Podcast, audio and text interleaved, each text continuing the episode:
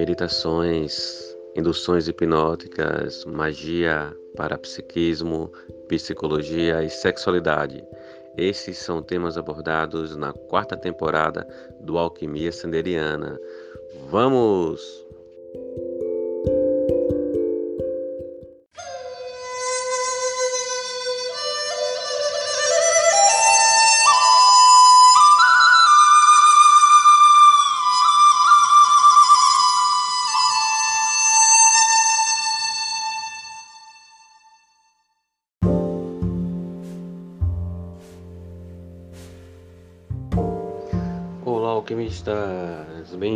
Bem-vindos, bem-vindas e bem-vindos a mais um episódio do Alquimia Sanderiana. E hoje vamos falar sobre magia cerimonial. Mas para falar de magia cerimonial é muito importante falar sobre o que é magia, né? Magia que é entendida como coisas extraordinárias, ou seja, fora do ordinário, fora do que acontece cotidianamente, que é tido como algo fantástico, no sentido de fantasioso, né? uma vez que envolve uma relação que escapa aos conceitos da física clássica. Então, magia, ela tem um encantamento, tem aquela percepção da infância de coisas que acontecem de modo que nós não sabemos explicar, então por isso é uma coisa mágica, é uma coisa muito boa que falamos, poxa, isso é mágico, é encantador, é... e o encantamento é também magia, né? Porque o encantamento é, é, é mudar uma vibração pelo canto, mas já, já entraremos em outro tema, mas vamos é, tentar focar em magia. Mas então, o que é magia? Então podemos dizer que magia, numa linguagem bem simplória, é toda comunicação com o invisível né? E o próprio termo comunicação com o invisível é algo é, também muito simplório. Porque quando a gente fala no invisível, quando se fala no invisível, é, está se referindo não apenas àquilo que não é visto, né? invisível não é visto, mas algo que escapa à nossa percepção sensorial comum né? o intangível, né? aquilo que não se toca, aquilo que não se cheira. Então, quando se fala em magia, se fala nessa relação com algo que escapa aos nossos sentidos físicos. Então, essa relação de trabalhar com esses elementos né, que podemos entender hoje como energias, né, em várias vibrações, e aí a gente já entra no estudo de magia mesmo, né? E é interessante que quem puder leia o Caibalion, porque ele fala muito disso e o Caibalion é um elemento, é um estudo básico sobre a natureza da magia. O Caibalion, por três iniciados, leitura pensamento. Então, quando se aprende a manipular vibrações de energia muito mais sutis que escapam aos nossos sentidos físicos, isso é chamado de magia. Por exemplo, quando nós é, entramos em um estado de consciência, de modo que passamos a perceber o nosso corpo astral, o nosso corpo emocional. Isso é magia quando utilizamos o nosso corpo mental. Isso é magia. Por quê? Porque os atributos e efeitos dos corpos mentais e emocionais escapam ao físico. Em geral, eles refletem no físico, porque aí a gente vai entrar em uma área chamada de psicossomática. Mas o contrário também é verdadeiro. Através do controle da manipulação física se chega a estados mágicos de consciência. Um exemplo disso é o uso de, de bebidas sagradas, por exemplo, como a ayahuasca, né, a, a jurema, né, mas pensando mais na ayahuasca. Ou seja, é uma bebida que entra no físico, mas que propicia uma abertura de consciência para algo sutilizado. Então, a magia é isso, é essa interação né, entre o corpo físico e os nossos corpos sutilizados.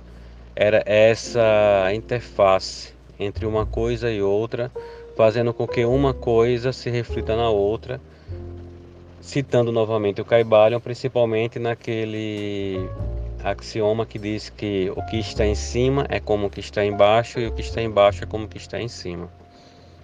Desse modo, a gente entende por magia tudo que envolve uma manipulação de energia sensorialmente não percebida ou qualquer ação sensorial que leve à manipulação e à consciência dessa energia que escapa aos sentidos físicos. Vamos lá, vamos imaginar atos de magia corriqueiro que às vezes não não percebemos como magia. Uma pessoa que reza fervorosamente para um santo ao ponto de conseguir uma graça. Né? Isso é magia. Por quê? Porque ela está usando uma prática semelhante à teurgia né, para se obter algo. Ela, a, dentro de sua cultura, imagina conversar com um santo, ou com Deus, ou com alguém que, um anjo, que vá é, ceder suas intenções. Só que esse anjo, esse santo, esse Deus, é, ele vai estar em um universo né, não perceptível fisicamente, não vai ser visível. Então por isso ela usa uma estátua, né? lá Nossa Senhora, vê tá lá a imagem Nossa Senhora e ela vai olhando para essa imagem, né, imaginar esse ser num plano superior, muitas vezes, geralmente, quase sempre, sem ter consciência disso, do que eu estou narrando, mas ela vai estar lá vendo essa imagem, vai estar pedindo a imagem que lhe conceda algo. Mas inconscientemente, ela está apenas pegando essa imagem, refletindo no astral e projetando a parte superior dela no astral de modo que ela possa manipular isso. Essa é a mecânica da teurgia. Né?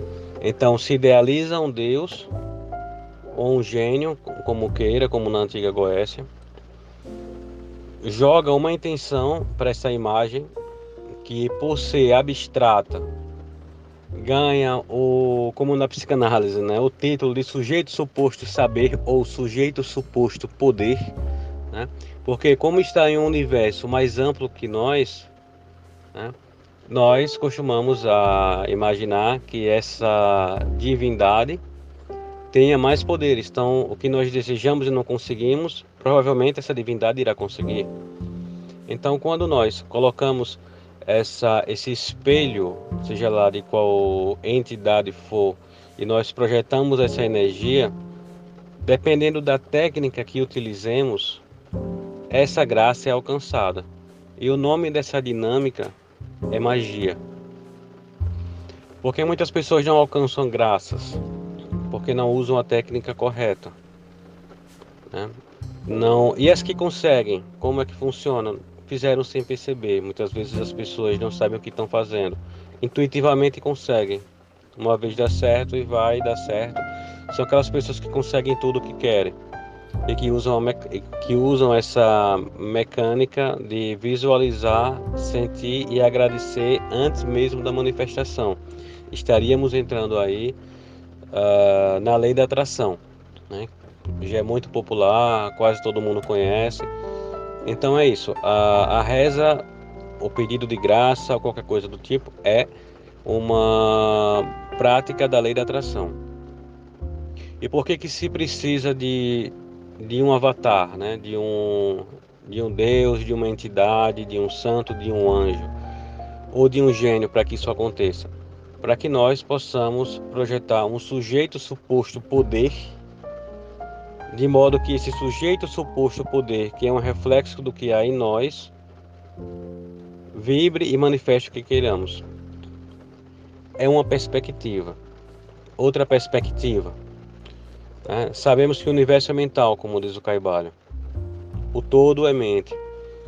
Então a gente pode pescar um pouquinho do conhecimento de Jung e entrar através de arquétipos, sejam esses arquétipos anjos, santos, deuses, gênios, né?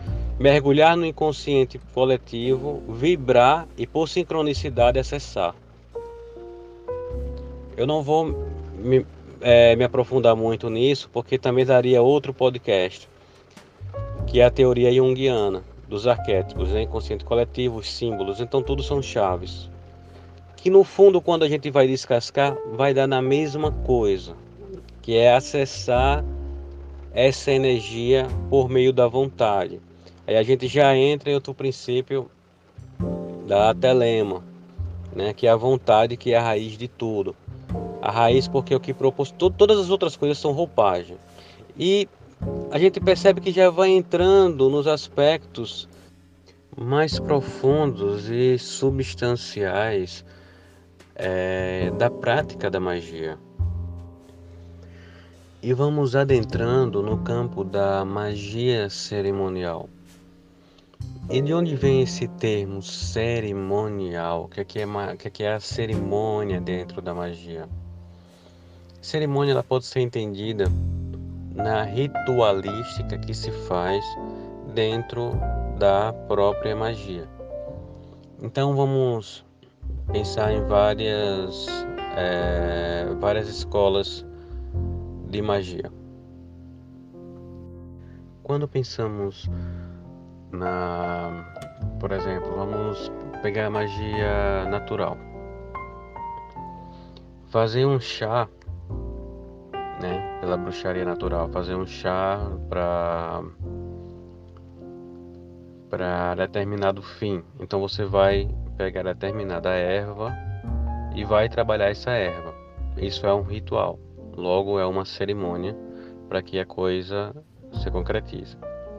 Tá, vai se usar um ainda dentro da, da bruxaria natural Usa-se ametista para intuição. Então você pega ametista, coloca dentro de uma água, deixa em infusão por algum período, depois bebe dessa água. Então assim, é, se está utilizando da magia natural da pedra a fim de um propósito de aumentar a intuição. Então nesse ponto, né, o fato de escolher a ametista certa, de pegar um recipiente adequado, de colocar um, uma água limpa, purificada, de imergir esse cristal né, de ametista dentro da água. Um, isso vai fazer, isso é um ritual, então isso é uma cerimônia. Não é uma cerimônia ortodoxa como nos ritos das escolas de mistérios. E já entramos agora em outro modelo, por exemplo, a a Ordem Rosa Cruz, ela tem a sua ritualística, né, para acessar a magia, né? Seja para se com, para comungar com a egrégora Rosa Cruz, seja para enviar é, coisas boas para a humanidade, boas vibrações para a humanidade. Existe uma ritualística própria para isso, né? E a ritualística, ela também tem a sua função a sua função didática, né, de ensino, né? A cerimônia ela ensina, né? Quando se acende uma luz, quando se acende uma vela, se evoca uma luz, luz é conhecimento. Quando uma chama se apaga, o conhecimento fica oculto. Então existem várias linguagens. Né? Ah, dentro da Umbanda, por exemplo, ah, os Exus eles vão abrir o caminho para os orixás. Né? Então é uma ritualística, né? quando se faz uma oferenda. Então essa oferenda, o, ela sendo aprovada ou não, isso faz parte da, da, da cerimônia quando alguém vai fazer uma prece, uma oração para alguma coisa, essa pessoa procura manter-se em um estado mental necessário para isso. Né? Quando se entra em um templo, seja ele qual for, você não entra com a mesma mentalidade que estava fora do templo. Quando se acende o incenso a fim de é, sentir um aroma diferente, se pensa em alterar o estado de consciência, porque o incenso ele transcende, ou seja, a cerimônia, o ritual, ele nos desloca da sensoriedade comum para uma percepção mais profunda. Então, além da didática, além de, de cumprir tradições, de conectar com egrégoras conforme os pensamentos, existe também esse levantar dos véus, porque quando desfocamos do mundo material, levantamos o véu para uma realidade mágica, mais abstrata, mais sutil, muito mais interna, por assim dizer, e muito mais poderosa. Então, a cerimônia ela serve também para isso. Porque a magia é a comunicação com a subjetividade energética que está em todo lugar.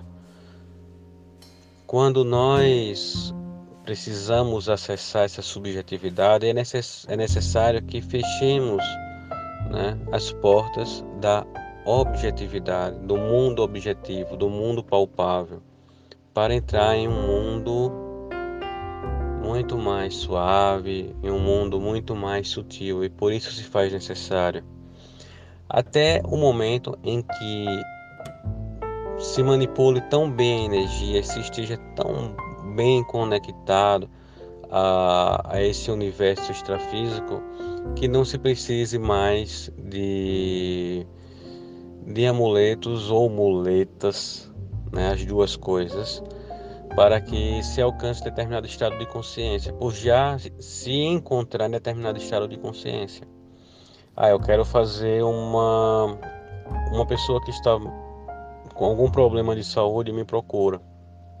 Eu posso aplicar reiki. Eu tenho a, a, os símbolos do reiki. Isso é uma cerimônia.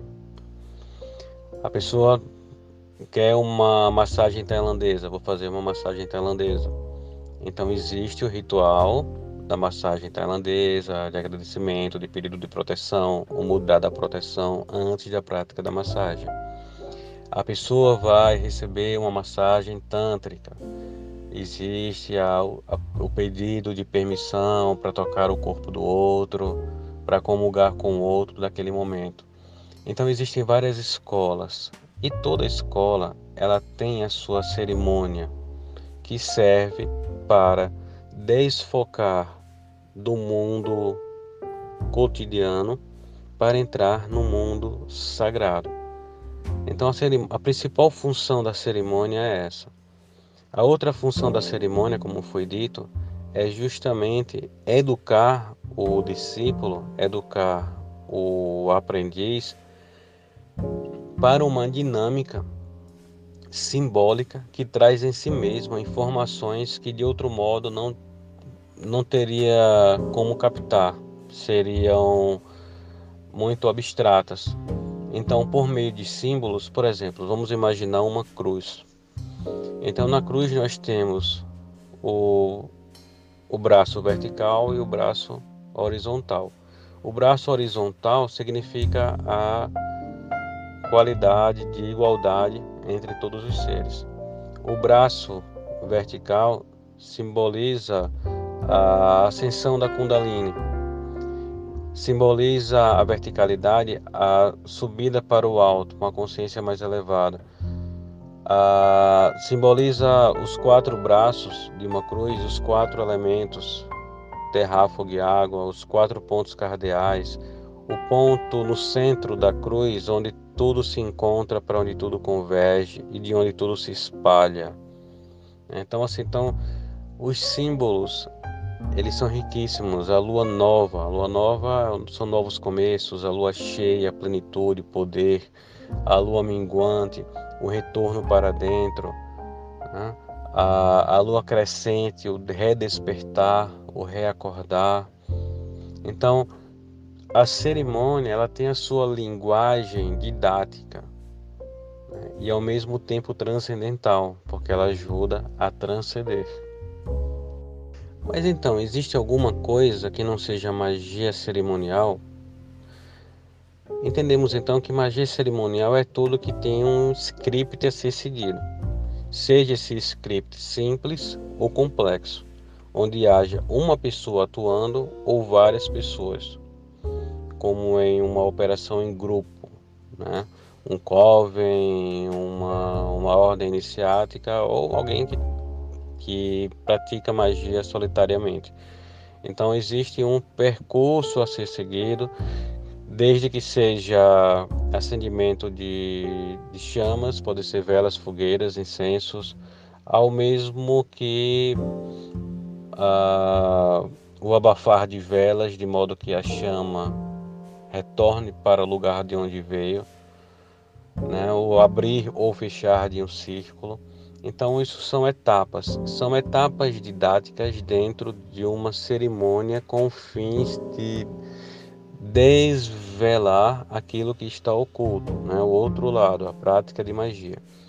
E não seria, por exemplo, uma magia cerimonial, e vendo dessa forma quase tudo é magia cerimonial, seria aquela magia instantânea, o círculo de proteção que se imagina, uma cor que se visualiza em determinado lugar, um objeto que se visualiza, uma vaga de estacionamento que se mentaliza. Então, como não, como não houve um certo script, complexidade no ritual, não é exatamente uma cerimônia. Então, é muito, é muito é, do método. Né? Então a cerimônia ela é acima de tudo também um método, como um método científico.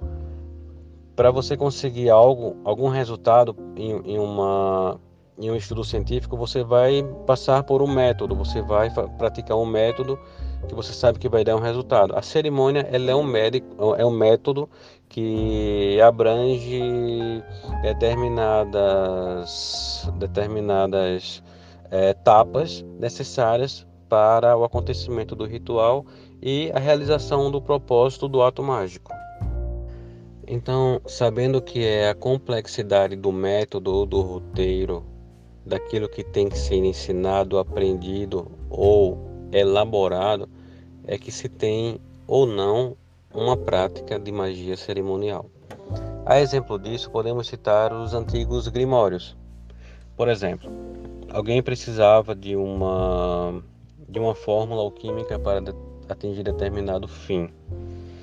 Então precisaria de, de enxofre, de chumbo, de sal, ou seja, para se obter e a pedra filosofal para se obter o ouro.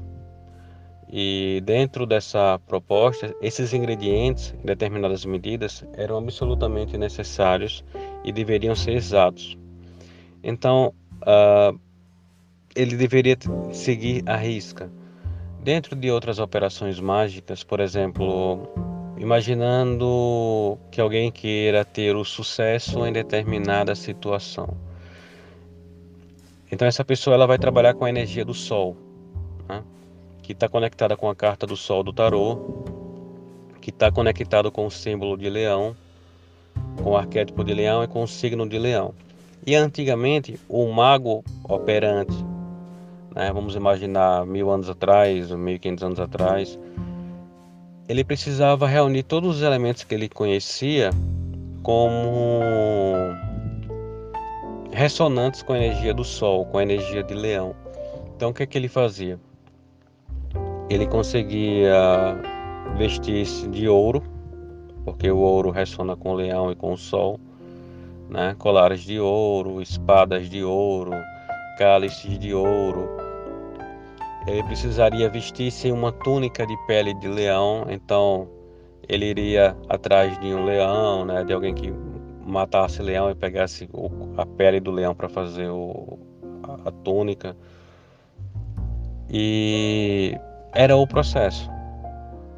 Aí se pergunta, puxa, mas as, os, os grimórios, as magias, elas podem ser readaptadas? Sim, claro, elas devem ser adaptadas.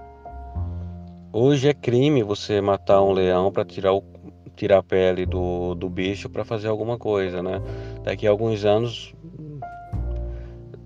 animais eles vão ser considerados como pessoas, isso é muito bom, né?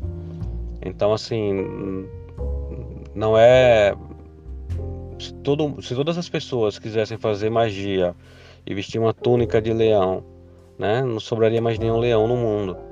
Ou o pessoal ia criar leão para fazer magia. Então assim, né, iria a extinção. Então naquela época, né, não se tinha essa consciência. De repente poderia haver até mais leão do que gente. Então era conveniente naquele momento, naquele estado evolutivo. Hoje não mais. Então, de repente, um couro sintético que tem o mesmo brilho, a mesma cor da pele do leão, resolver isso então é uma adaptação. Né? Ah, eu não tenho dinheiro para comprar um cálice de ouro, mas um cálice banhado a ouro ou pintado numa cor semelhante a ouro pode servir. Né? Claro que existe a vibração do ouro, né? mas pelo menos no banhado a ouro você vai ter um pouco do ouro ali.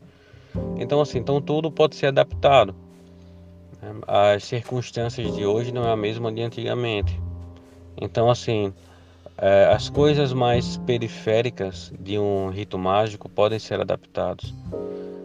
É, a maçonaria, a maçonaria antigamente só alguns anos ainda hoje, né? Muito grande parte da maçonaria é masculina, mas já existem lojas femininas e lojas mistas. Ou seja, é de alguma forma a quebra de uma de um paradigma, né? Então é uma readequação de uma cerimônia. Né? O mundo muda, as pessoas mudam, logo os rituais, as cerimônias precisam mudar para não ficarem anacrônicas a evolução humana ela se dá também no campo psíquico. Então tem coisas que já foram conquistadas, tem coisas que ainda não foram conquistadas. Então tem que tem que ver o que é que é necessário hoje, o que é que precisa mudar hoje para tornar um ritual mais mais eficiente, né? E até mesmo por segurança. Imagina uma uma uma cerimônia onde que se tem que acender dois ou quatro, três é, duas velas, três velas.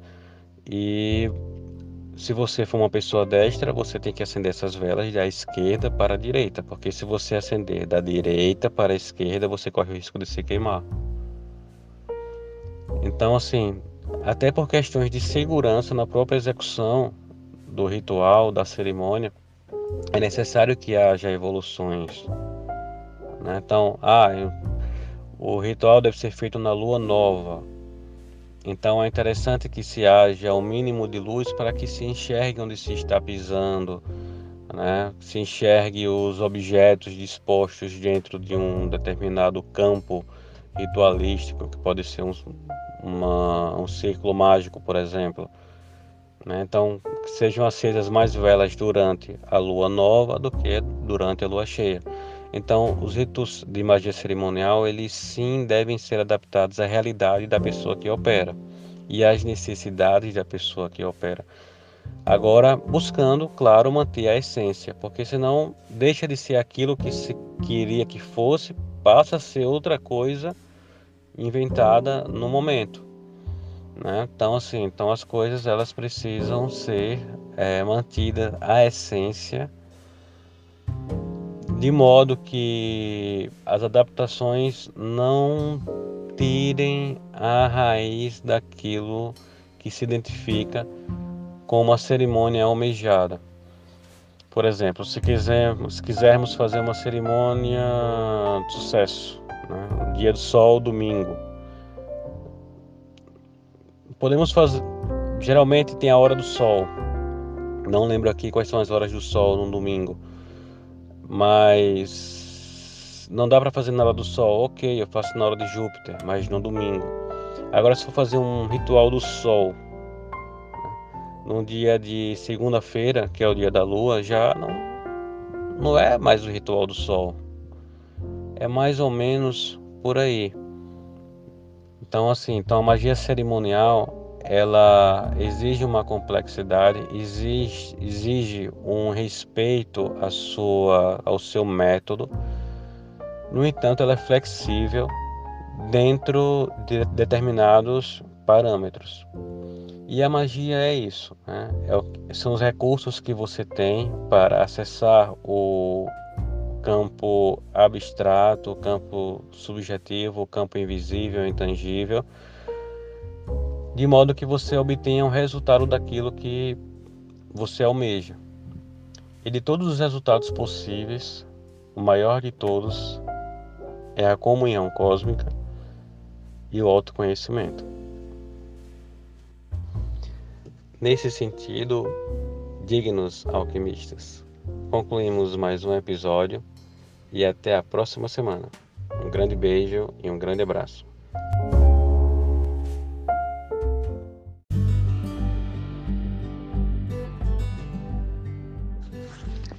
O podcast Alquimia Sanderiana tem o apoio do Chalés da Chapada Vale do Capão, na Chapada Diamantina, o lugar ideal para você se hospedar.